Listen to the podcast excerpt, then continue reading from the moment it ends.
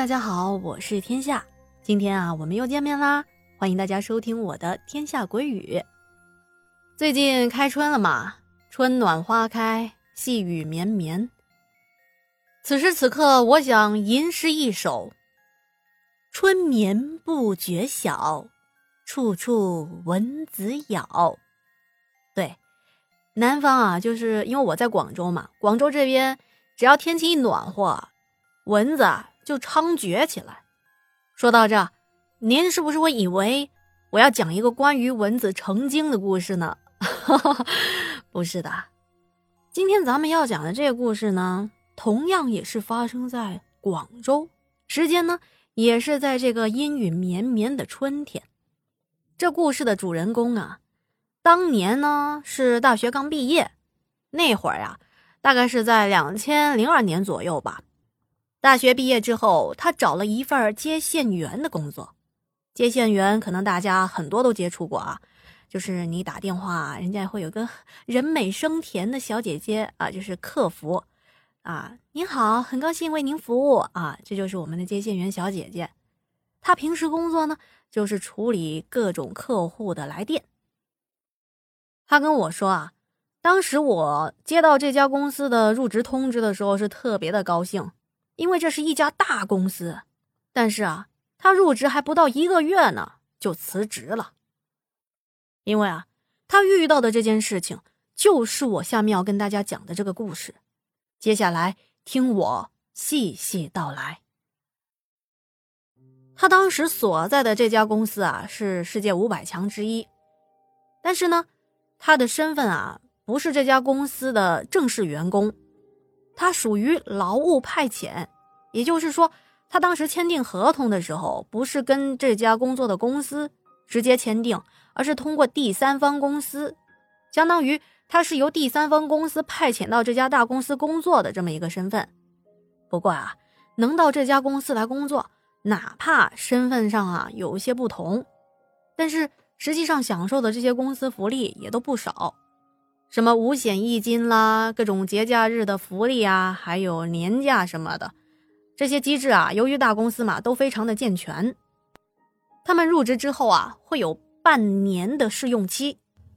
试用期的头一个月呢，基本上啊，他们是处在一个培训的状态，培训、旁听啊，然后还有老的员工来带你，相当于是你的师傅，手把手教你上线。由于是大公司，这整个的集体氛围啊，还挺好的，其乐融融。但是呢，就在他来到这个公司啊，上班还不到一个星期的时候，他就发现啊，有一位保洁阿姨呀，总是打量他。那阿姨啊，擦着玻璃，刚好擦到他身边的这个座位的时候，就盯着他看。要不呢，就是他偶尔去茶水间倒水喝的时候，那阿姨呀。经过他身旁的时候，也是朝着他打量，他心里就泛起了嘀咕：怎么回事呢？这阿姨怎么老看我呢？我今天这拖鞋也没有外穿呢。就在他上班的第八天，那天呢刚好是星期五，下班之后就正好遇到了这位保洁阿姨。那阿姨呀，一边拖地，一边呢抬眼看着他。他感觉这阿姨好像是有什么话要跟他说，便走过去问阿姨说：“您为什么总是看我呀？”正在拖地的阿姨停下手里的活儿，对着他就说：“哎，靓女啊，我看你啊不太适合在这里工作，要不啊，你还是重新找一份工作吧。”小姐姐就问：“为什么呀？”阿姨说。我跟你说了，你也不清楚，你就听我的吧，阿姨不会害你的。这小姐姐啊，顿时是丈二和尚摸不着头脑。她心想：这阿姨也太奇怪了吧！我这工作啊，好不容易找到一个称心如意的，这才没上几天班呢，就让我辞职，这也太说不过去了吧！于是她也没有放在心上，跟往常一样呢，是照例的上下班。这里啊，要说一下客服工作呢，基本上是三班倒，也就是说会有值夜班的时候。夜班一般是从下午的两点上到晚上的十点，小姐姐顺利的通过了半年的实习期，开始值夜班了。这诡异的事件啊，就发生在她值夜班的时候。我记得这是我值夜班的第二个晚上。其实夜班挺好的，就除了下午大概是五六点那会儿比较忙，过了晚上八点之后啊，基本上就没什么电话了。就在九点左右的时候，我突然接到了一个很诡异的电话。那电话我接起来之后呢，他又不说话，接着。我隐隐约约的，就好像听到了有戏曲的音乐声。先是来那么一段断断续续的敲锣打鼓的声音，接着是那种广东粤剧，好像是小生和青衣在对唱。我仔细听了一下，他们所唱的这个内容啊，好像是关于。千金小姐爱上了穷书生，但是家里人不让。小姐的家里啊，棒打鸳鸯。此时的书生正在依依不舍地向小姐道别。按照我的理解呢，对方应该是在看电视，在看戏曲节目。于是，我很有礼貌地询问：“您好，请问有什么可以帮到您？”但是没有人理我。我就看我这个电脑上的界面啊。显示的来电号码，可奇怪的是，上面根本没有任何的电话号码，是空白的。过了两三秒，这电话就断了。我赶紧转头跟我们班长说了这件事儿。我问他这种奇怪的电话一般要怎么处理，会不会影响这个客户满意度，会不会影响我的绩效？班长安慰我说，一般特殊的来电呢，会额外的从数据上摘除。让我不用担心绩效的事儿，于是啊，我就放心的继续工作。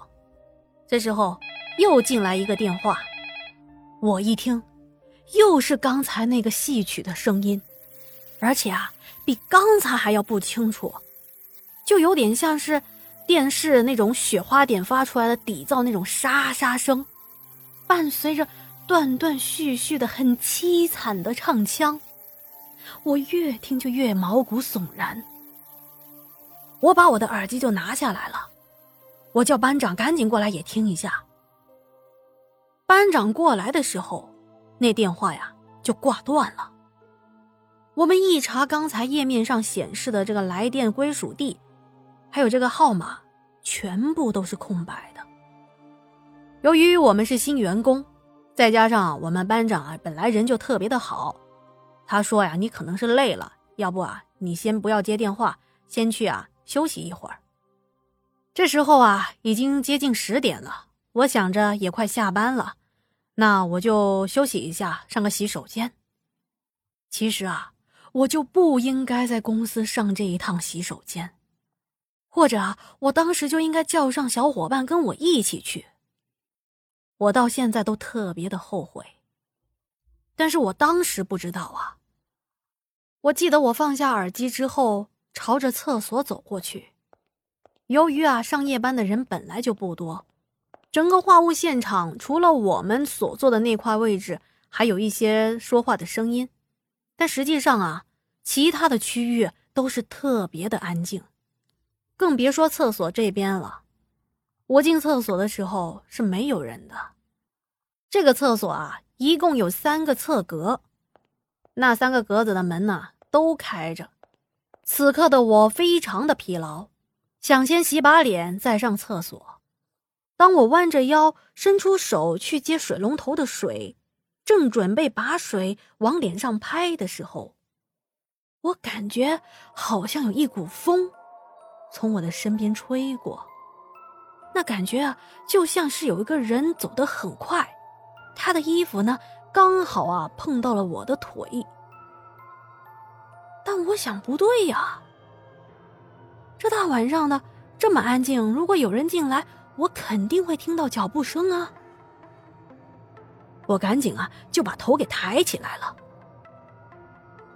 我的面前是一面大镜子，刚好可以看到那三个侧格。可是这三个侧格啊，空空如也，也没有人进去。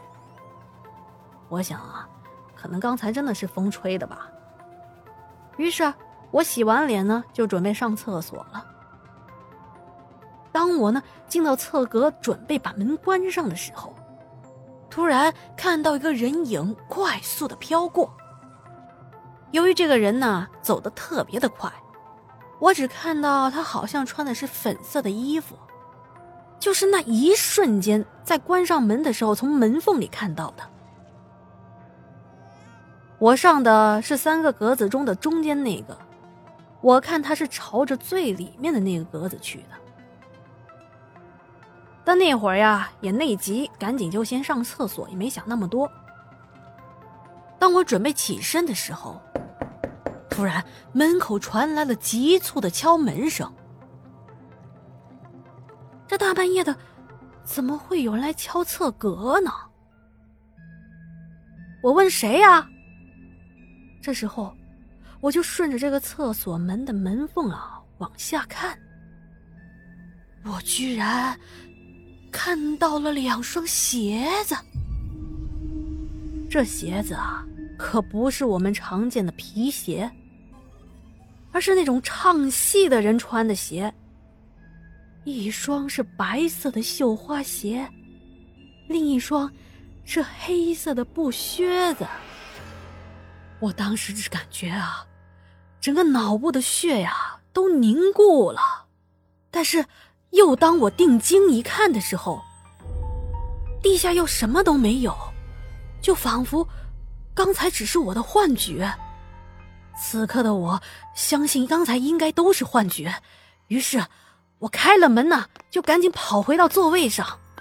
同事们看着我惊慌失措的样子，都一脸诧异。问我是怎么了，我哆哆嗦嗦的就把刚才的事情跟他们说了一遍。大家听了之后，一开始啊，都是倒吸了一口凉气。